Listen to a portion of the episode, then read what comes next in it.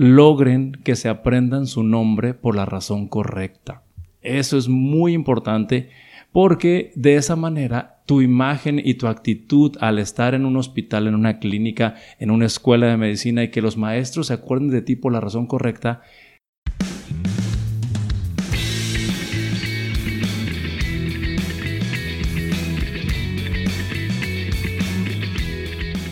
¿Qué tal colegas? Bienvenidos a este podcast llamado Entre Colegas, proyecto que surge de la necesidad de conocer la trayectoria del personal de la salud, saber qué obstáculos tuvieron que superar para llegar hasta donde están el día de hoy, sus historias personales, experiencias y conocer la parte humana que hay detrás del personal de la salud, poder entender que todos podemos llegar tan lejos como nos lo propongamos si así lo decidimos. Aprovecho para comentarles que el día de hoy superamos las 2100 reproducciones y me da gusto saludar a quienes nos escuchan, por ejemplo, en Estados Unidos, Descubrimos que nos escuchan en Montana, en Texas, dentro de ellos en San Antonio, Houston, Dallas, Laredo, San Benito y Edinburgh. También nos escuchan en Atlanta y Georgia, así como colegas en España, tanto en Madrid como en Cataluña. Y aprovecho para saludar a Montserrat Landa, nutrióloga que nos escucha por allá, así como a la psicóloga Mariana, que anda en Harvard, y a Fanny Arriaga, quien después de estudiar medicina decidió, decidió estudiar psicología y recientemente estuvo en el Congreso de Psicología de Moscú, Rusia, representándonos. Les pido a quienes nos escuchan en estos lugares, manden un mensaje para saber más de ustedes y incluso aparecieron escuchas en Angola, Israel y Francia. Saludos a ellos también. El día de hoy me da mucho gusto recibir al doctor Ismael David Piedra Noriega. Él es un médico pediatra y profesor del TEC. Estaremos platicando de su trayectoria y de sus hobbies y me da mucho honor tenerlo aquí en el, en el episodio número 20. Así que, doctor Ismael, bienvenido a este podcast. ¿Cómo se encuentra el día de hoy? Hola, ¿qué tal? ¿Cómo estás? Yo estoy muy contento. Muchas gracias por esta, por esta invitación. Y honestamente, desde que me invitaste, yo tenía ah, mucha curiosidad de, vivir esta experiencia. Así que vamos a darle. Perfecto, doctor. Pues bienvenido. Vamos a empezar con, la pregunta inicial que a todos les hacemos. Doctor Ismael, ¿por qué estudió usted medicina? ¿Recuerda? Fíjate que eh, fue una, fue una situación muy, muy particular. Este, a mí siempre se me ha dado eh, esta parte de ayudar al prójimo, de involucrarme en cuestiones de voluntariado, de, pues sí, de involucrarme sobre todo en, eh, en, cuestiones de ayudar al prójimo. Y eh, desde que yo estaba muy pequeño, te, te puedo platicar que la escuela de medicina estaba enfrente de mi casa. Entonces, no, no puedo decir que era el patio de mi casa, pero sí estaba enfrente y pues yo eh, pues iba a curiosear ahí a los salones, me gustaba ir a curiosear los laboratorios, este, era fascinante ver el anfiteatro donde están los cadáveres y para un niño, este, entonces yo sí estuve muy involucrado en, en, frente de una escuela de medicina y creo que eso ayudó aparte de, de pues inspirarme muchos eh, eh, maestros, en este caso, maestros que son papás de mis amigos que eran médicos y de esa manera yo fui tomando la decisión de meterme a esa, área.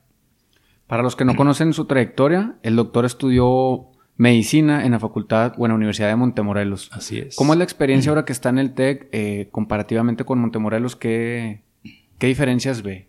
Mira, definitivamente eh, son universidades muy distintas, tienen enfoques, enfoques completamente distintos. Yo no, no podría atreverme a decir que es una universidad mejor que otra, simplemente tienen enfoques distintos y ambas son muy exitosas en lo que se proponen.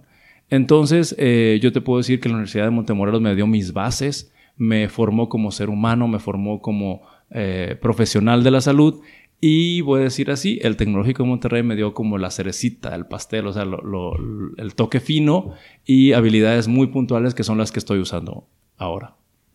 Perfecto. Pues un saludo a todos los colegas que nos escuchan por Montemorelos, un, un municipio muy bonito para, para crecer.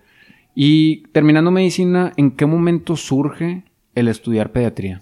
Híjole, la parte de pediatría también este, fue una situación espontánea. Eh, como te dije, yo siempre he estado involucrado en, en, actividades de ayudar a otros y también he estado involucrado en actividades como los tipo Club Boy Scouts si conoces esas, estructuras donde eres chiquito, vas avanzando, ya que eres grande, empiezas a, pues a liderar a los chiquitos, ¿no? Entonces yo siempre participé de eso, de, ayudar como en misiones, en campamentos. También me, acuerdo que estuve dando cursos o clases de patinaje, clases de gimnasia, clases de natación, y todo era con niños. Entonces Dije, no, pues aquí eh, voy a decir, voy a ser pediatra, me voy a divertir y aparte me pagan por eso.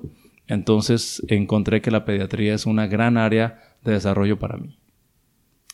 Sin duda, yo soy hijo de pediatra y como bien comenta, uno le toca ver pues casi todas las épocas de la vida porque ya los ve adolescentes y ya sabes para, para dónde van.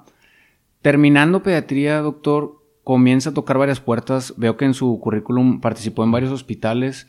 ¿Cómo fue su experiencia para los recién egresados de la especialidad?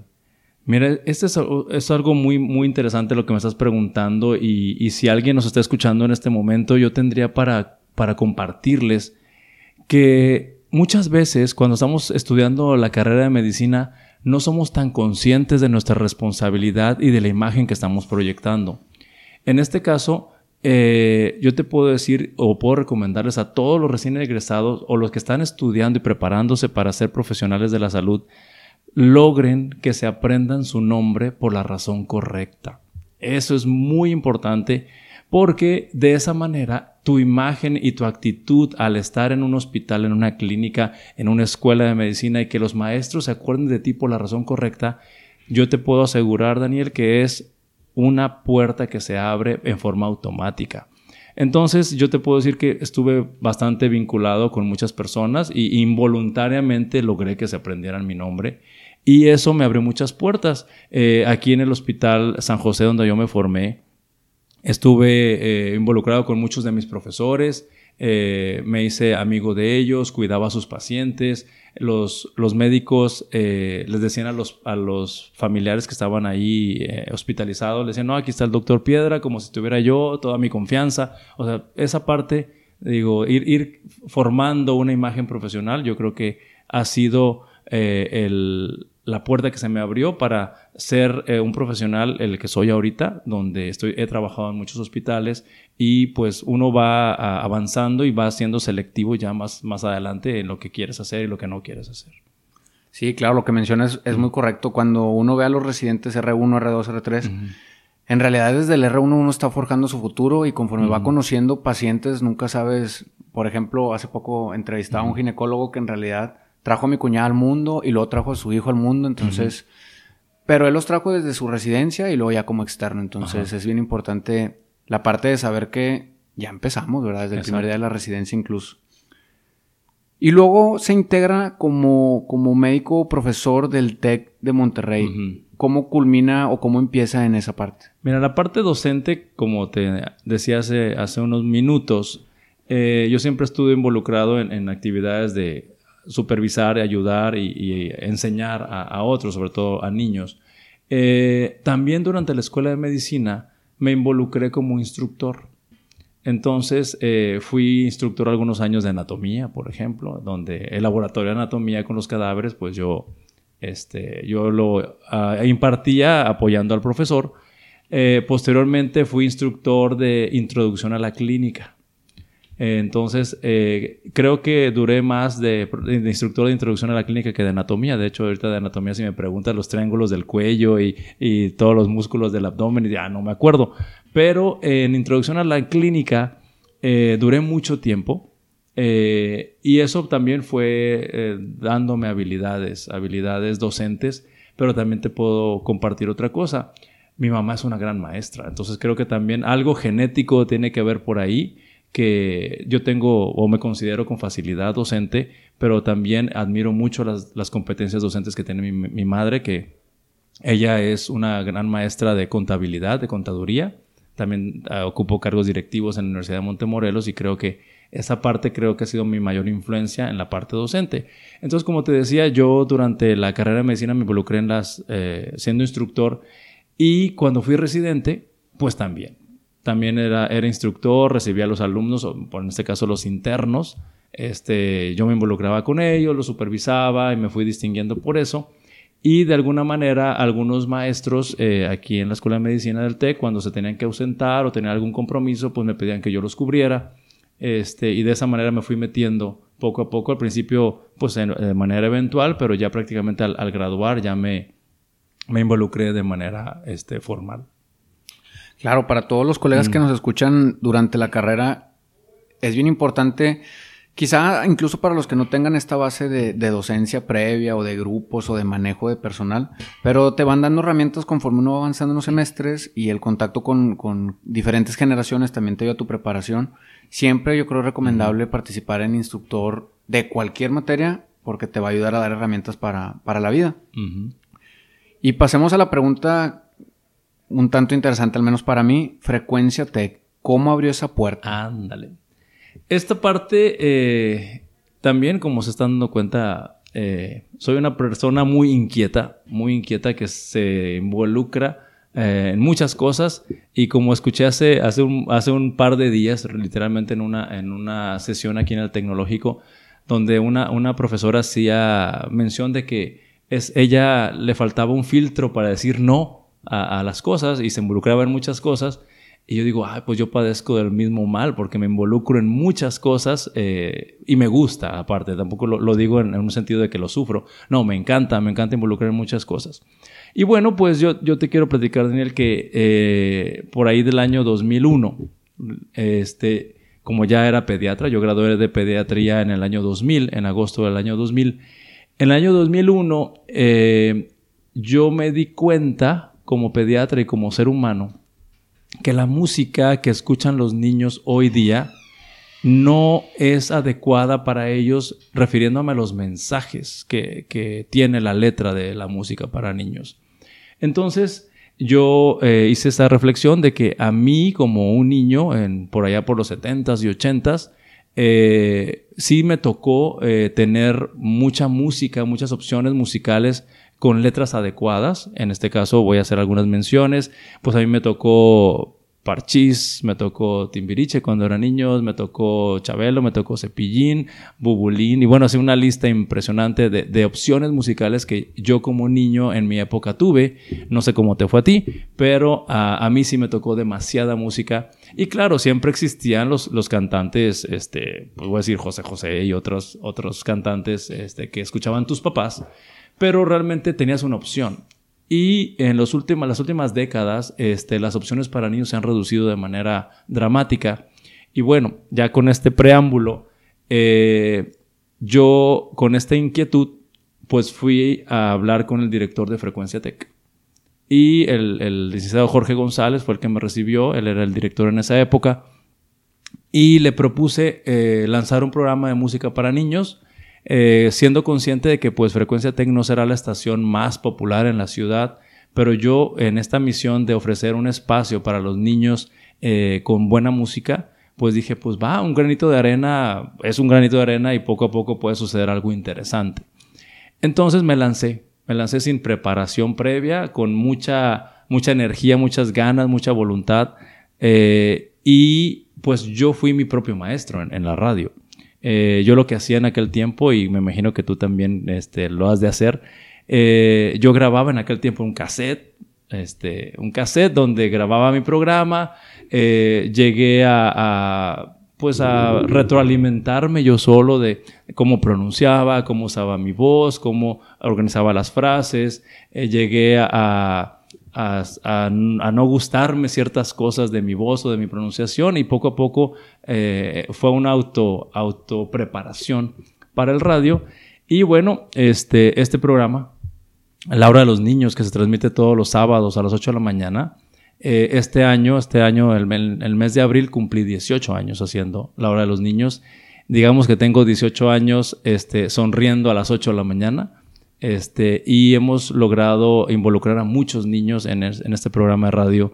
Eh, orgullosamente te puedo decir que uno de los niños con los que yo empecé el programa de radio, pues ya se casó, otros está estudiando cuarto año de medicina y otros este, están terminando sus carreras profesionales y digamos que voy a decir así, me imagino que así hace, ha de sentir Chabelo, así ha de sentir el, eh, Cepillín, así ha de sentir el tío Gambuín, que en paz descanse. son, son grandes personajes que dejaron eh, parte de su energía y de su vida en favor de los niños y bueno, pues yo voy en ese camino. Claro, lo felicito. La verdad es que, que durar tantos años con el concepto bien mencionó, no quería hacer yo la comparación, pero es el concepto de Chabelo de todos los domingos en la mañana no se levantaba y sabía que iba a estar. Y, ese granito de arena que usted contribuye bien dice, la verdad es que lo que la oferta acústica para los niños cada vez es más compleja. Así es. Sobre todo para los que tenemos niños que dices, ah, cara, ya no sabes ni a qué poner. Es bueno que exista, aunque sea esa ventana, de saber que todos los sábados hay alguien que se preocupa por, por la salud y no se diga todos los temas que en realidad usted aborda de, alimentación, desarrollo y demás. Así que es, es bueno tener esa opción para, para todos nuestros colegas y, y ciudadanos.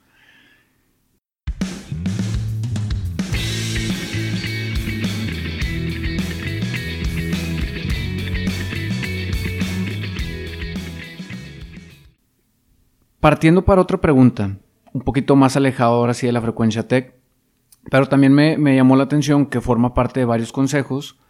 ¿Qué considera que fue lo que lo fue llevando a ser parte de tantos consejos? Bien, pues como, como, los, como todos sabemos, los, los profesionales de la salud, para, para, estar en regla con las disposiciones de la práctica de la medicina en nuestro país, es altamente recomendable que estés certificado. Esa sería una de las principales razones por las cuales uno tiene que, o yo, eh, principalmente en ese sentido de responsabilidad profesional, certificarme ante los consejos de pediatría y ante otros consejos. En este caso, eh, te puedo decir de que en, una primera fase fue cumplir con las disposiciones de, de ejercer tu profesión legalmente en este país eh, creo que también es muy importante para, todos nosotros los médicos que demostremos que estamos haciendo educación médica continua. Para el que no está muy familiarizado con el término, eso quiere decir que te mantienes actualizado, tomando cursos, capacitándote, talleres, diplomados y así, este, eh, cosas o temas relacionados con tu práctica profesional y con otras áreas de, la salud o del ser humano para que tú seas un profesional más completo. Y eso ha sido lo que me ha movido para, para estar en los consejos de, las especialidades. Y ya en los últimos años ya me he involucrado un poquito más en los consejos, pero desde la parte eh, administrativa o de ya siendo parte de los líderes y al ratito hablaremos de eso. Claro, fíjese que me encantaría tocar el tema ahora con, esta cuarta transformación que han tocado unas fibras de si se debe seguir con la certificación o que si ahora la CEP es la que debería de, mantenerlo, porque algunos decían, oye, pues ¿por qué los ingenieros o los contadores, ellos no se están certificando cada cinco años y tenemos que pagar un trámite? y, y, existe esta, o empieza a existir esta división entre los que están a favor y en contra. ¿Qué opinión le merece usted de estar certificándose y los costos? Porque uno sabe a lo mejor lo que implica y por qué pero para los que no sepan, ¿qué opinión tiene? Sí, yo, estoy convencido que demostrar educación médica continua es un deber de cada profesional de la salud porque, como tú lo sabes, la, medicina cambia periódicamente, lo que tal vez aprendimos tú y yo en nuestra época de estudiantes, y eso que tú eres mucho más joven que yo, este, ya ha cambiado gran, gran parte. Entonces sí es indispensable que por lo menos demostremos, eh, bueno, nos demostremos a nosotros y por el bien de nuestros pacientes, estemos buscando la educación médica continua. Y eso a la, a la, larga, pues tú vas juntando diplomas, certificados y cursos y talleres y eso te está dando puntos para demostrar que estás cumpliendo con esa responsabilidad. Sé que algunas personas pueden tener opiniones de que esto es un negocio y esto está corrupto y otras de las opiniones que pueden tener las personas sobre los consejos o, las acreditadoras. Sin embargo, creo que desde el punto de vista por tu bien profesional, por demostrar que te estás actualizando y por el bien de tus pacientes, esto se debe seguir haciendo. Yo lo recomiendo bastante y yo que he estado en las, algunas organizaciones de, de esta naturaleza, yo no he visto, y te puedo ser muy honesto, yo no he visto que alguien saque una ventaja personal al estar ahí. Al contrario, es, una responsabilidad de servicio. Digamos que a mí no me han pagado nada, nunca, este, algo para, para participar ahí. O sea, prácticamente es tiempo voluntario que yo dedico para fortalecer el gremio de la pediatría. Sí, claro, y que como bien dice usted, te deja esa paz de al estar actualizado, disminuir el margen de error humano que existe al tratar a un paciente.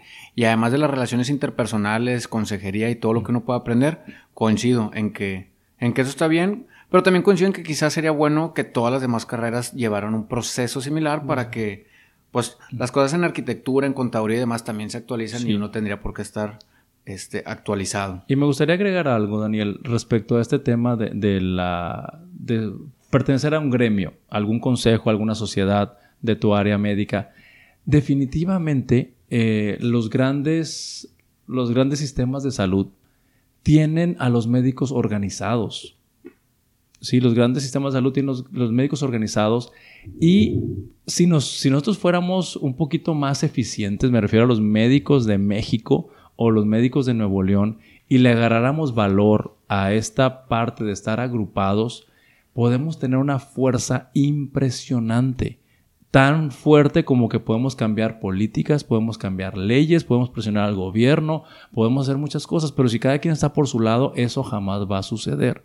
Por lo tanto, yo sé que algunas cosas no son este, tan agradables cuando uno pertenece a algunas asociaciones, sin embargo, si fuéramos un poquito más astutos o más estratégicos y nos afiliáramos y nos uniéramos de verdad, lograríamos cambiar muchas cosas de la salud en este país, incluyendo la calidad de la atención médica, los servicios hospitalarios, los honorarios que tenemos, eh, muchas cosas, muchas, muchas, muchas cosas. Bueno, ese era el extra que quería comentar. Claro, doctor, la verdad es que es un, es un punto que, cada vez suena más. Incluso el, evento reciente que unió a gran parte del gremio fue pues una situación incómoda en Oaxaca con un médico traumatólogo que, que ya casi todos los médicos conocerán, que unió a muchos, pero no terminó por culminar en, como bien dice usted, en agruparnos todos y defender el gremio. Cada quien estaba desde su propia trinchera.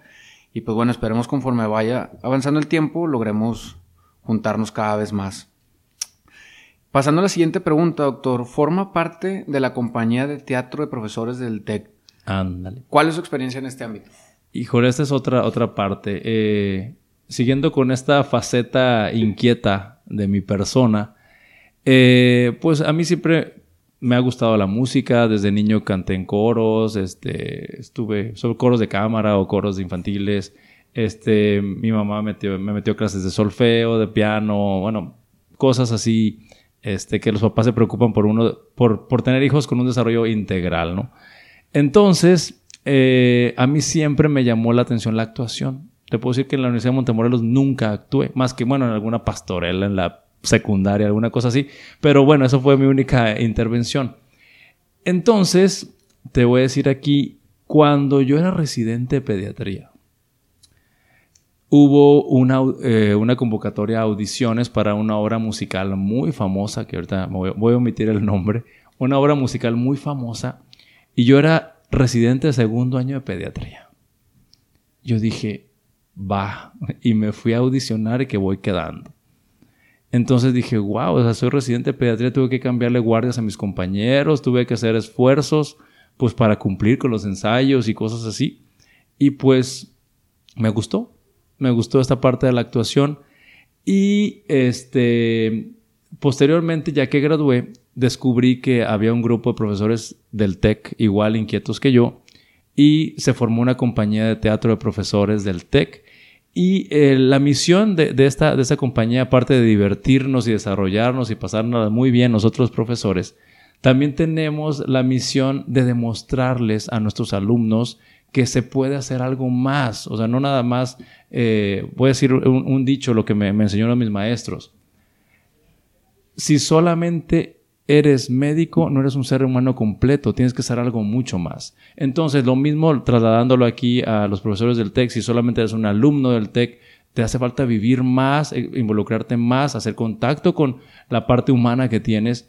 Y los profesores tratamos de, enseñar eso y la estrategia es muy, muy, muy padre porque siempre organizamos o seleccionamos una obra, una obra de teatro que sea una comedia en este caso es algo que va a ser chistoso, que va a encadenar risas.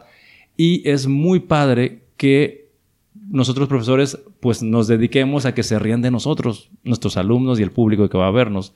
Entonces es, es hacer contacto con tu parte humana a través de las artes y también influir de alguna manera con tus alumnos para que vean que a, pesar de que estamos eh, ocupando algunos puestos importantes o estamos como maestros en una institución muy importante como es el TEC de Monterrey, también nos dedicamos a hacer algo más para pues, crecer y desarrollarnos como seres humanos.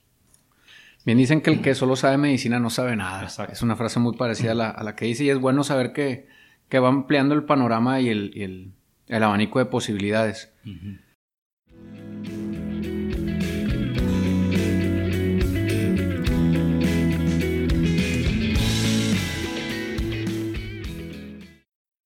Dentro de su currículum hay un tema que también brinca un poco.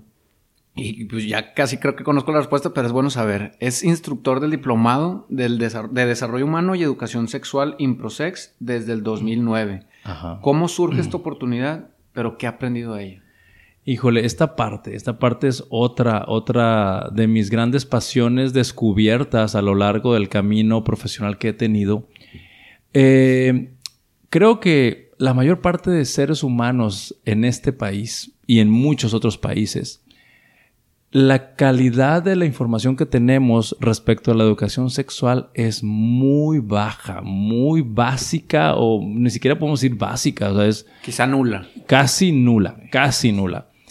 Y este, yo como pediatra, como pediatra tengo una gran responsabilidad, porque también desde, desde el punto de vista de educación sexual, eh, hay una, una, frase que me encanta, me encanta, o me encantó descubrirla, que es, la educación sexual empieza desde, que desde antes que nazca un bebé. En este caso quiere decir que primero se eduquen los papás para que ya cuando nazca eh, los papás estén educados sexualmente y puedan contribuir a una buena educación sexual del niño. Entonces, definitivamente muchos aquí en nuestro país tenemos un déficit grandísimo de educación sexual y lo más triste del asunto es que aprendemos eh, sexualidad hoy en día por lo que nos llega a través de los medios masivos de comunicación, por las telenovelas, por las series hoy en día, por lo que dicen nuestros amigos, por lo que sale en los comerciales de, televisión, ahora en tiempos modernos, por lo que dicen los influencers, este, por lo que nos modelan, nos representan esas personas. Y realmente los mensajes que se reciben eh, son dignos de una buena reflexión. Entonces, eh, en base a eso, que yo también puedo reconocer que no tuve gran, eh, grandes conceptos de educación sexual, eso sí tuve muy claro conceptos de cuidar mi cuerpo y que mi cuerpo es privado y que es importante, de alguna manera también sagrado. Este, fue cosas que sí agradezco haber recibido esos conceptos, pero no todos reciben o no todos tienen esas, esas ventajas. Entonces me di a la tarea de entrenarme de capacitarme eh, para este, tener mejor punto de referencia, mejor marco de referencia, no nada más este, de lo que recibo por el ambiente, la cultura mexicana, sino a través de información confiable, eh, transparente, que no está sesgada sin ninguna ideología.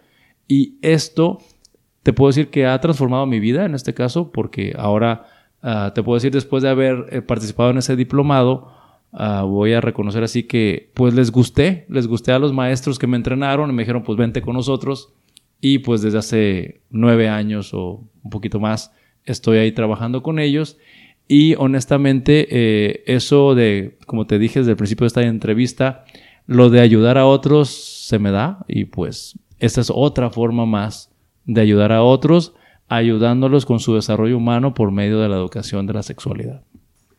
Sin duda, la verdad es que es un tema delicado e importante por, por las condiciones socioeconómicas en las que se encuentra mucha de la población.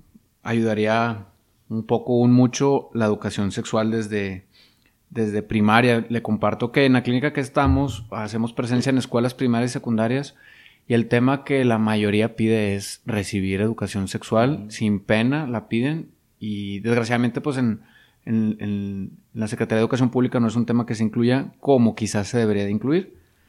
Pero bueno. Y, yo quiero agregar a esto que definitivamente, eh, y estoy 100% convencido, que la mejor educación sexual que puede recibir un ser humano es en su casa, por sus padres, porque también los padres pueden modelar esos comportamientos y esa parte de modelarlo en la casa tiene gran valor y gran impacto en la vida de las personas. Hay un riesgo cuando las personas eh, o las familias delegan la educación sexual a los maestros, a los médicos, a, los trabajadores sociales, a las enfermeras o a cualquier otra persona, hasta a los padres o, religiosos. Híjole, eh, es delegar una responsabilidad que nos toca a nosotros como papás ponerle en la mente al niño qué es lo correcto, qué es lo incorrecto, cuáles son los límites, cuándo decir sí, cuándo decir no, etc. Y yo sé que esta entrevista no va a ser de educación sexual, pero quería nada más agregar esta parte. No, claro, tiene toda la razón. Este es, prioritario. Pero pues hay que educar entonces también a los padres. Es Bastante. deberíamos dedicar más tiempo a eso en todos lados. Pasando a una pregunta que, que va subiendo en su currículum, es cómo se da la oportunidad de ser director del Departamento de Ciencias Médicas Básicas de la Escuela de Medicina. Bueno, pues como, como te anticipaba, eh, pues yo me involucré desde que egresé ya formalmente como maestro de, cátedra, que se conoce aquí en el Tecnológico Monterrey. Eh, y pues fui, fui avanzando, sobre todo eh, lo, que, lo que te mencioné hace un momentito, donde yo era instructor de introducción a la clínica. Aquí en la Tecnológico Monterrey me involucré en las clases de introducción a la clínica y ya con, pues digamos, con algunos años de experiencia por mi participación como instructor y poco a poco fui este, avanzando terreno y luego fui coordinador de propedéutica este, de todos los profesores que, que daban la propedéutica, lo coordiné. Posteriormente me pidieron que coordinara pediatría y posteriormente me hicieron maestro de media planta y luego de planta y luego ya director de una parte de la escuela que es el Departamento de Ciencias Médicas Básicas. Y este puesto lo desempeñé hasta hace un mes. Así que el currículum ahí le falta un, una... Hay, que quitarle hasta la fecha, ¿verdad? Hay que ponerle una fecha de, sí, ¿verdad? término. No, no, no, quedó actualizado, pero sí. Ahora, ahora nada más te lo digo para que no quede así el hueco de información este, actualmente soy director del Centro de Evaluación de la Escuela de Medicina y Ciencias de la Salud y mi, responsabilidad ahora es la evaluación del plan de estudios que tenemos ahorita implementado, que es el modelo TEC 21, donde está basado en competencias profesionales y ahora tenemos que demostrar eh, por medio de una evaluación más robusta que los egresados de medicina y ciencias de la salud del TEC tienen competencias profesionales que pueden ser demostradas de una, de una manera explícita. Ya, así como...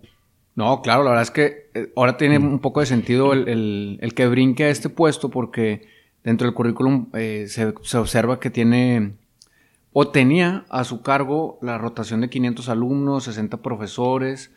Este tipo de retos, ¿qué representa? Eh, ¿Cómo trabajar? ¿Qué tanto staff necesita? Sí, mira, eh, eh, el, gran aprendizaje que te puedo decir eh, que he tenido como director de departamento de la Escuela de Medicina en, Ciencias Médicas Básicas es hacer un extraordinario trabajo en equipo.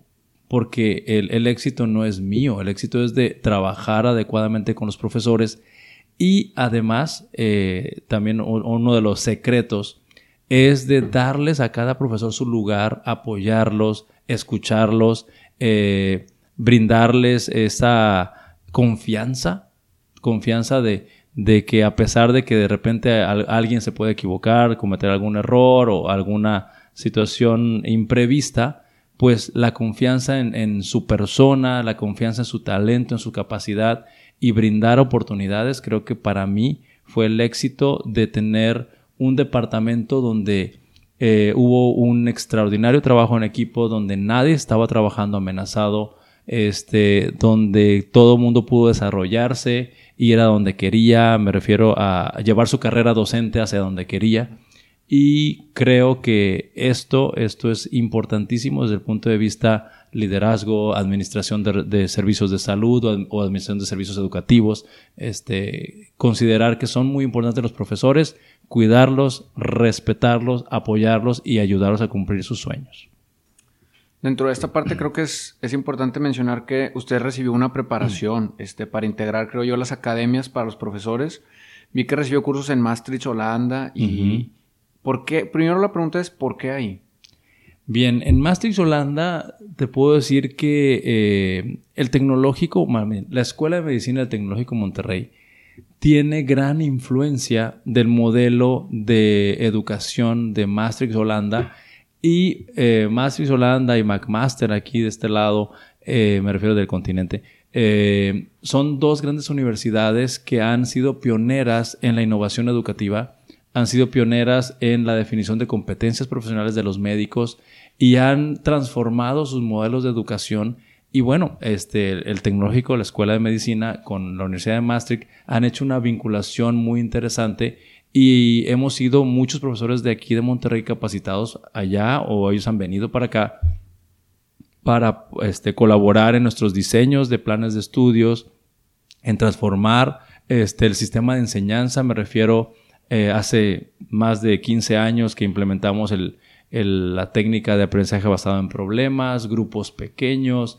Este, por ejemplo, tenemos grupos máximos de 15 alumnos y tenemos 10 profesores dando la misma materia y son puros grupitos chiquitos y creo que esa modalidad no la tiene prácticamente ninguna escuela en nuestro país. Digo prácticamente ninguna porque no, no me atrevo a decir que ninguna porque sé que algunas están migrando a estos modelos de educación más personalizada, grupos más pequeños.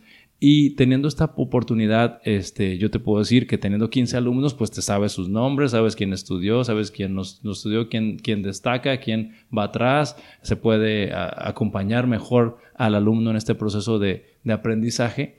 Y te digo, esta influencia que tuvimos, así lo hacen allá, en Maastricht, Holanda, y lo hemos aprendido, claro, lo hemos adaptado también porque no, no se ha eh, copiado tal cual el modelo, porque el TEC tiene también su propia identidad, y hemos logrado una muy buena mezcla del el TEC con influencias de otras universidades. Claro, la verdad es que ese tipo de sistemas Debe ser complejo en universidades públicas, pero a lo mejor es un poco más sencillo en universidades privadas y bien dice, es más fácil apretar tuercas que quedan cerca a apretar 60 tuercas que están ahí perdidas en un grupo. Incluso eh, hay un proyecto que tiene un sueco, Andreas, que, trabaja acá en Monterrey y inició justo este semestre una escuela que se llama Land School con el mismo propósito de grupos muy pequeños, muy focalizados, para darles herramientas para la vida. Una pregunta que a lo mejor puede estresar un poquito, pero siempre existen las comparaciones. Pero me gustaría saber si en realidad el TEC de Monterrey forma médicos para ser médicos generales que salgan al mundo de la medicina general o les dan un enfoque y las herramientas para seguir con la línea de la especialidad. Mira, eh, creo, creo que ninguna universidad en México, así me voy a atrever a decir esto, a título personal, porque tengo que ser responsable de lo que voy a decir. Creo que ninguna universidad hoy en día este, prepara médicos para que se queden en ese nivel de médicos generales. Hay algo que también tengo que reconocer. A diferencia de hace algunas décadas, el criterio de éxito como médico era que hicieras una especialidad médica. Sí. Hoy día debido a la evolución de la, educación médica y debido a los servicios de salud que se han multiplicado y se han diversificado, hoy hay demasiadas, demasiados caminos exitosos para un médico y no necesariamente el camino exitoso es la especialidad médica. Ahora hay maestrías, doctorados, eh, postdoctorados y otras áreas.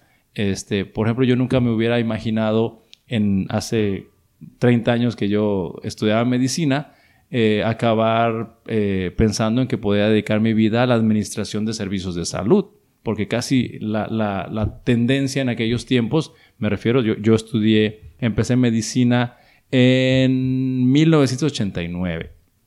En 1989 era estudio medicina para ser especialista.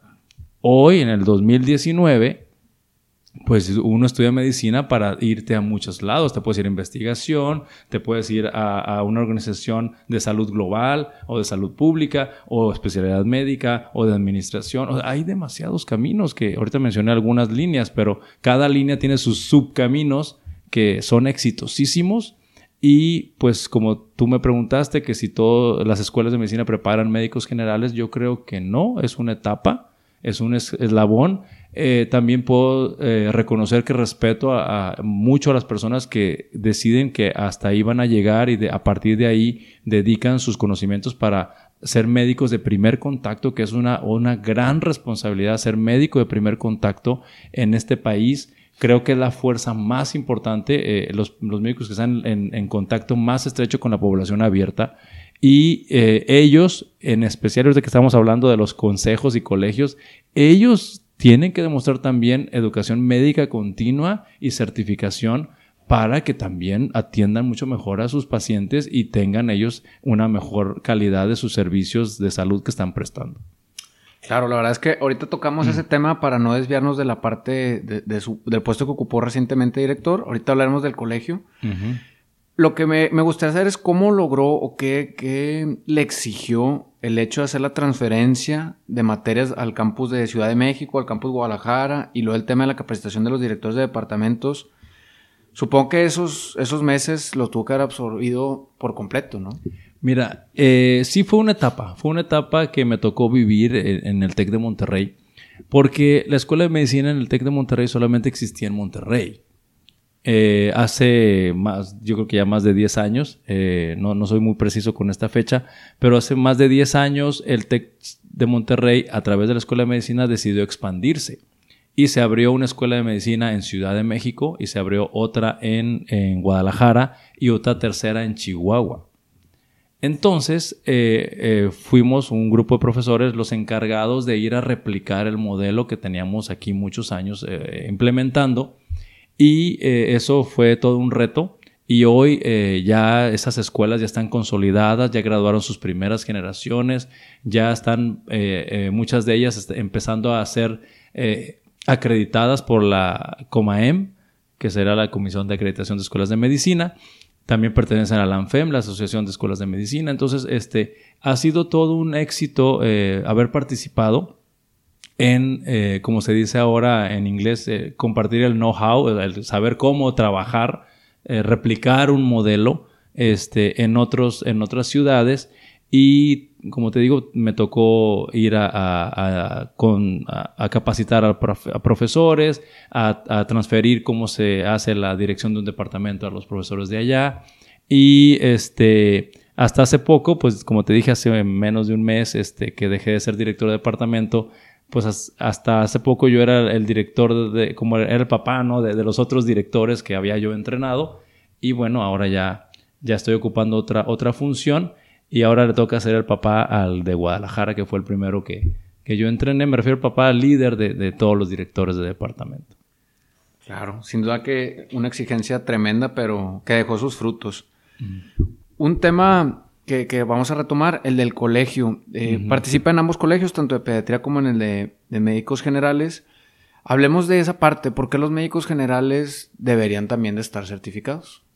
Bien, los médicos generales eh, pues eh, si no están certificados, creo que estarían desaprovechando una gran oportunidad porque digamos que en este país, opino yo que las leyes para ejercer una, una profesión médica no están tan encima de ti para ver qué tanto estás estudiando o qué tanto te estás preparando en forma continua. Entonces, cabe la posibilidad de que algún médico graduó y ya no se capacitó y sigue ejerciendo la medicina y pues como hicimos la reflexión hace un momentito, que las cosas cambian, los protocolos cambian, las estrategias diagnósticos han cambiado, eh, la medicina basada en evidencia hoy es lo que guía mucho este, nuestra práctica, las guías clínicas que están basadas en medicina basada en evidencia son lo que nos dicen los algoritmos o los pasos a seguir para manejar tal o cual enfermedad. Entonces, creo que es indispensable por dos razones, por como lo mencioné hace ratito, lo recalco, eh, la capacitación continua, la actualización y la que quiero resaltar mucho que entre más médicos generales y, familiares y especialistas estemos afiliados a un colegio, a un consejo, vamos a tener más fuerza de representatividad en este país y podemos hacer grandes cosas. Entonces, sí el llamado para los médicos generales a que se agrupen, se vinculen con alguna asociación. Hay muchas, hay muchas asociaciones. Y te puedo decir que ahorita estabas hablando del precio. El ser parte del Colegio de Médicos Cirujanos del Estado de Nuevo León es bien barato. Bien, es, en cambio, voy a decir así, el de pediatría está más caro, por ejemplo. entonces, eh, el, ser, este, afiliarte, aparte no se requiere gran cosa, requiere su título, tu cédula profesional, este, una carta de recomendación y otros documentos que ahorita no, no los tengo tan presentes, pero son dos, tres cositas que ya con eso y te abre muchas posibilidades a educación médica continua mensual. Por ejemplo, en, este próximo mes tenemos este, una, plática de, en la sesión del mes de agosto que vamos a hablar el manejo actual de la depresión. Y bueno, tú sabes, la depresión eh, es una enfermedad mundial que algunos le han llamado epidemia que los médicos de primer contacto tenemos que estar bien atentos a reconocer, a referir, a identificar, a educar a la familia, a educar a los pacientes para que este, esta enfermedad que está impactando mucho la salud y la calidad de vida de las personas, pues sea detectado a tiempo. Y para los que tengan la duda, eh, ¿es una vez al mes? ¿Se suelen juntar en, la biblioteca del hospital universitario de la escuela? Este, hay, hay diferentes sedes. Hay diferentes sedes. Eh, lo que te puedo decir es que la sede principal es el auditorio 6 de la biblioteca de la Universidad de Nuevo León. Sí, ahí en el auditorio 6. Pero eh, dependiendo las actividades que haya también organizadas por la Escuela de Medicina de la Universidad de Nuevo León, pues a veces la sede está ocupada y nosotros tenemos que recurrir a veces a una, a una sala de hotel este, o a veces a un auditorio de algún hospital privado de la localidad pero eso serían las eh, ocasiones menos frecuentes. Casi siempre son en, la Escuela de Medicina de la Universidad, en Auditorio 6. Y te digo, son sesiones mensuales. Además, anualmente se organizan unas jornadas médicas donde también se, este, este año fue maravilloso la calidad de temas. Eh, se consiguieron ponentes, ah, en, este caso, en esta ocasión fueron eh, ponentes locales pero fueron de alta calidad, donde los médicos que asistieron, hasta los que estábamos organizando, aprendimos, ¿no? Este, aprendimos muchas, muchas áreas que no dominamos, pero ya con escuchar las conferencias podemos actualizar y tener mejores criterios para enfrentar a las, a las situaciones que nos presentan los pacientes. Claro, la verdad es que siempre se van a seguir presentando. Mi papá tiene más de 30 años ejerciendo pediatría y dice, como quiera, de vez en cuando sigue llegando un caso que no tenías pues a lo mejor nunca lo habías mm. visto. Por ejemplo, si de repente nos cuenta casos que esto nunca lo había visto en, en, 30 años y, y, aprende, ¿verdad? Entonces es el tema importante. Así que invitamos a todos los colegas a que formen parte de.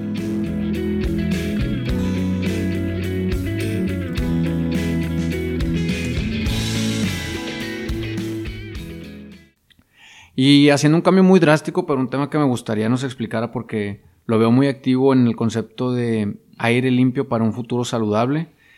¿Qué opinión le merece la situación por la que estamos atravesando? Mira, ese tema lo descubrí gracias a que formo parte del Colegio de Médicos Cirujanos de Estado de Nuevo León. Eh, en, esta, en esta administración de, del Colegio de Médicos Cirujanos, eh, pues tuve el honor de ser invitado a participar como vocal de comunicación y prensa. Y a, través de esta parte de la comunicación y prensa, pues estoy manejando las redes sociales del colegio. Y pues tú sabes de que cuando uno maneja las redes sociales, pues te expones a mucha información y te vinculas involuntariamente con muchas personas. Y este, logramos, logramos pues, conocer a personas maravillosas que tienen iniciativas que son dignas de apoyar y dignas de admirarse. Eh, por ejemplo, hay una asociación aparte del aire limpio, la de Observatorio del Aire de Monterrey. Este, Alfonso Martínez, que es, su líder, eh, él, me ha enseñado muchas cosas respecto a eso y me ha hecho eh, pues apoyar estas, estas iniciativas porque les puedo decir a los colegas que nos están escuchando que no sé si lo sabían, pero en México, en México eh, pues todos sabemos que existen normas, normas de calidad de aire, normas de calidad de agua, normas de calidad de muchas cosas. Pero las normas de la calidad del aire de México están por encima de las normas internacionales. Y voy a decir un ejemplo, por ejemplo, voy a decir una cosa no precisa, pero quiero aclararlo, porque no lo tengo de memoria, pero por decir ozono, digamos que es de máximo 30, no sé, voy a decir un número así que no sé si tenga que ver con la realidad o no. Las partículas de ozono. Las partículas de ozono en 30. Y México dice, no, pues con 30, bien, pero resulta que internacionalmente ozono es a 15. ¿Me explico? Insisto, no estoy diciendo números precisos, pero las normas internacionales son más estrictas para el control de la calidad del aire. Entonces, eh, he tenido eh, esta información. De hecho, hicimos una, sesión académica, la dedicamos a, traer expertos de la calidad del aire.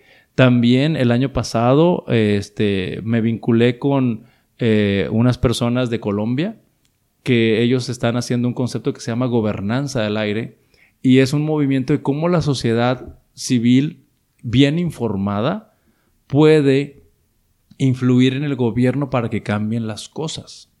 Y yo sé que aquí eh, en, Monterrey, sobre todo, este, que pues el, el, medio ambiente no nos favorece como ahorita en verano, que estamos a temperaturas muy elevadas. Decir que ahora no usemos carros y que usemos bicicletas, pues creo que no es la solución. Y también puedo reconocer a través de esta parte de, de, mi vinculación con estas asociaciones civiles eh, de la, para fomentar la calidad del aire, te puedo decir que eh, es un problema complejo y a problemas complejos se requieren soluciones complejas. Yo he escuchado y también porque nos hemos pronunciado al respecto en redes sociales sobre la calidad del aire en Monterrey, hay personas que dicen, no, es que es las pedreras, voy a decir, las pedreras de la ciudad que contaminan. Bueno, si quitáramos las pedreras no cambiaría tanto la calidad del aire. Y dicen, no, es que los carros, bueno, si quitamos los carros no quitaríamos, entonces tenemos que hacer algo eh, redondo, una, una solución de 360 grados, por llamarla de una manera.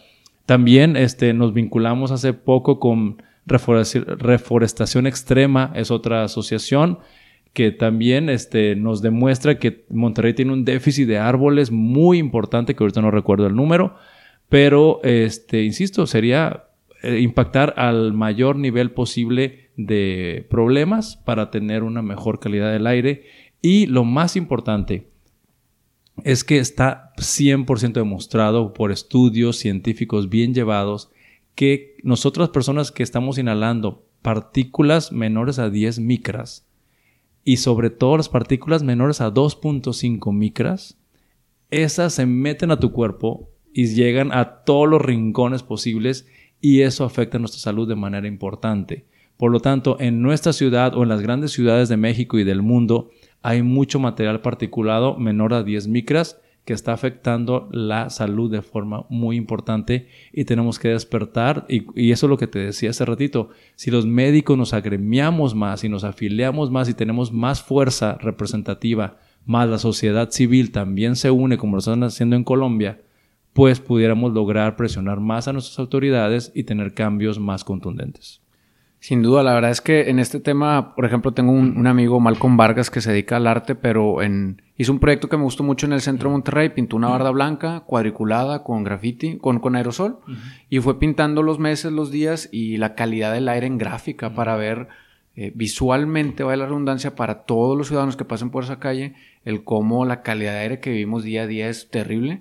Platicando recientemente con, con un amigo, David Méndez, veíamos que en realidad el problema, como bien dices, es muy complejo. Uno va, ambos tenemos familia en México y uno cuando va a México ve en todos lados posibles un árbol, una planta. El segundo piso este, del periférico todo está plagado de, verde.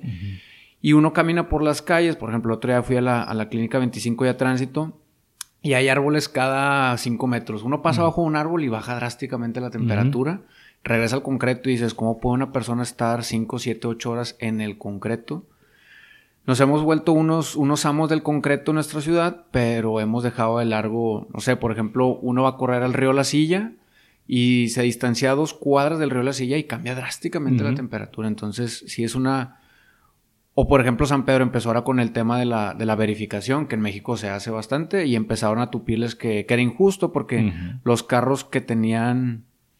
A lo mejor las personas que pueden comprar un carro con más antigüedad eran los que más les iba a perjudicar. Y uno ve camiones, por ejemplo, de marcas de refresqueras que van contaminando a diestra y siniestra. Entonces sí también, es... También el transporte público no, no usa los mejores combustibles. Hay, hay, muchas cosas que están ocurriendo en la ciudad. Sí, así que pues lo felicito. Esa parte creo que es, es digna de admirar. Es algo, como bien dice usted, tenemos que juntarnos porque eso, al final de cuentas, en salud... Yo, por ejemplo, que soy rinítico, me perjudica bastante estas temporadas. Ahora la contaminación y impacta a los niños todavía más, ¿verdad? Una de las últimas preguntas, y si no me equivoco, su último viaje estuvo en la Universidad del Perú. ¿Cuál fue su experiencia exponiendo el sistema en otro país?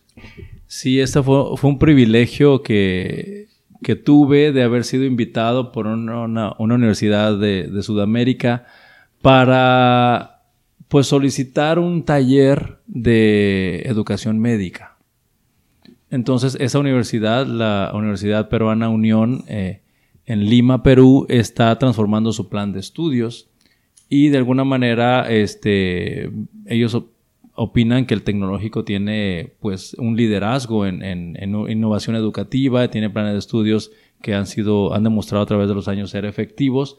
Y eh, pues ellos quisieron aprender, quisieron aprender y me tocó estar una semana ya ofreciendo un taller este, a todos esos maestros y fue, fue una experiencia para mí sorprendente porque yo iba destinado para los profesores de ciencias de la salud y resulta que al taller eh, se metieron arquitectos, ingenieros y de todo, hasta de educación. También se metieron y dijo, pues, pues qué padre esa oportunidad de influir este, más allá de nuestro país, eh, representando una institución como el tecnológico y pues compartir, que, que para mí también es algo muy, muy importante.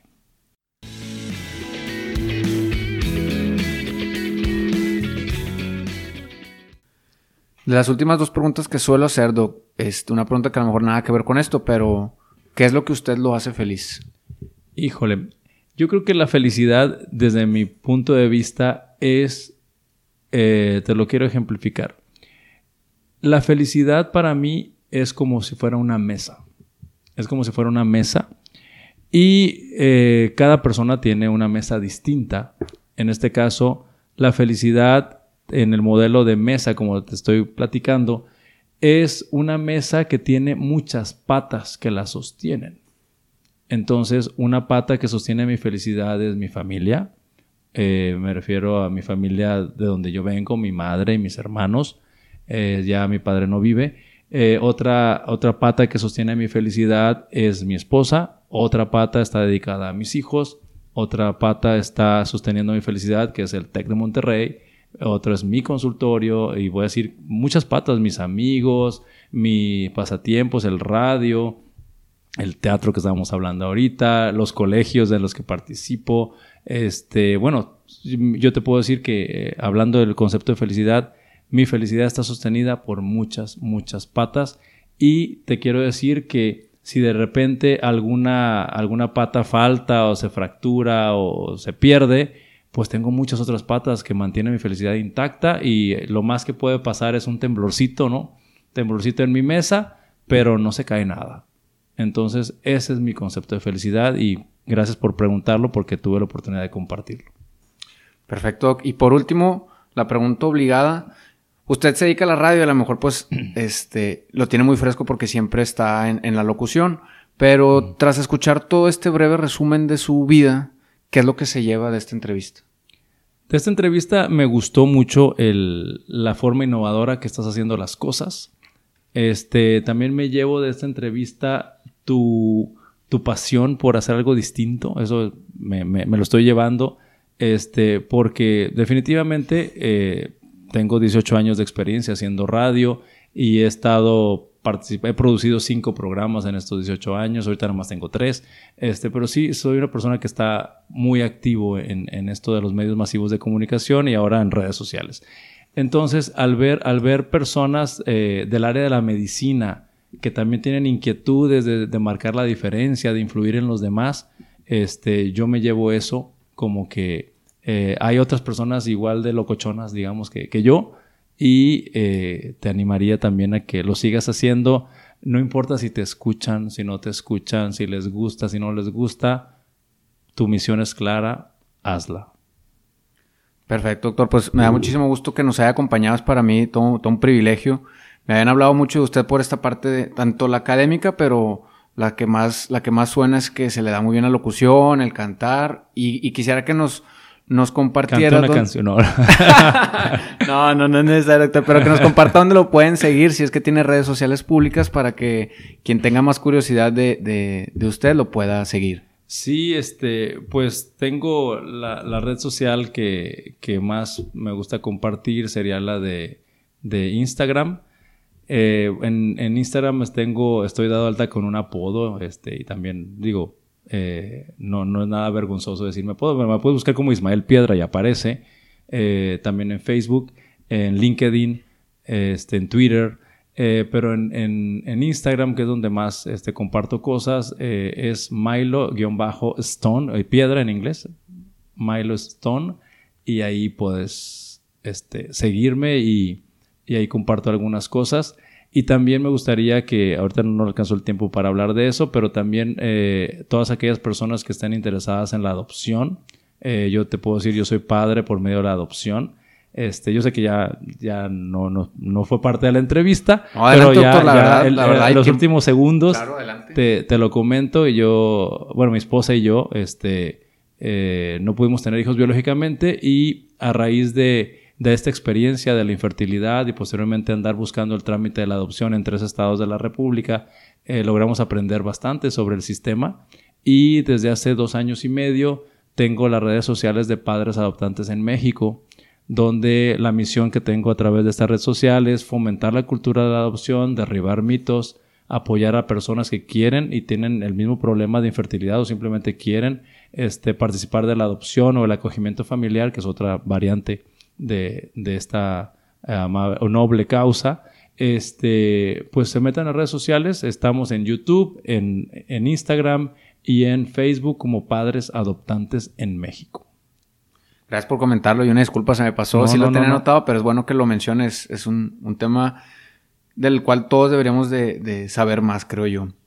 Y pues agradezco que nos haya compartido sus redes. Este, un saludo para mi compadre que también se apellida igual que usted Piedra, pero ellos son de Torreón. Ok. Este, José Piedra y, pocos Piedra creo conozco. Sí, yo también. ¿no? Yo no conozco a alguien que se apellida Piedra que no sea mi familia, así que sería interesante conocer a tu compadre. Luego lo traemos. Se nos fue para Guadalajara, pero su familia aquí, aquí vive, son, son los Piedra para nosotros, este, muy, muy queridos. Y también un saludo para la doctora Janet Rocío que suele compartir nuestro contenido. Para quienes quieran seguirnos, estamos como Entre Colegas MX, tanto en Instagram como en Facebook. Hemos empezado a subir los episodios a YouTube y nos pueden escuchar tanto en Spotify como en Google y Apple Podcast. Un saludo a todos compañeros, a continuar siguiendo nuestra misión. Nos vemos la próxima semana.